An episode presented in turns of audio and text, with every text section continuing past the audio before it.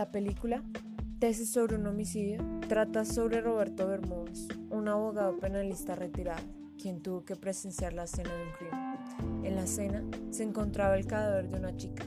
Su cuerpo se encontraba frente a la facultad en la que trabajaba Roberto Bermúdez. Él, al analizar la escena del crimen, empezó a sospechar sobre uno de sus alumnos más brillantes. A medida que la trama avanzaba, iba confirmando sus sospechas y alimentando su obsesión por culparlo.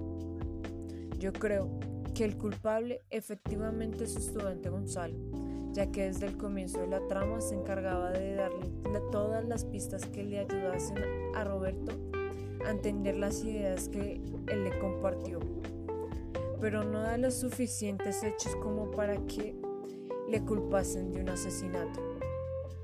Hay otra forma de ver la película, en la que toda la investigación del doctor Bermúdez parece una enorme coincidencia y el asesino no se encuentra en el círculo cercano del profesor.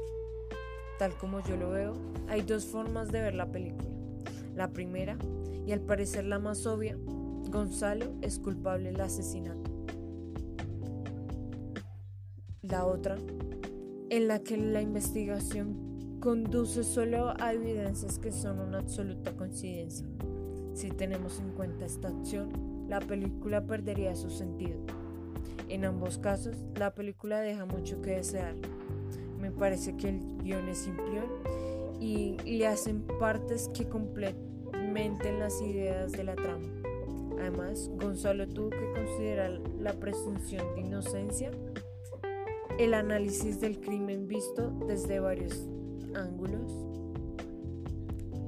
El personaje Gonzalo me gustó, pero se debió jugar más con su participación para complementar la idea, tanto como para negar que él es el culpable, como para culparlo.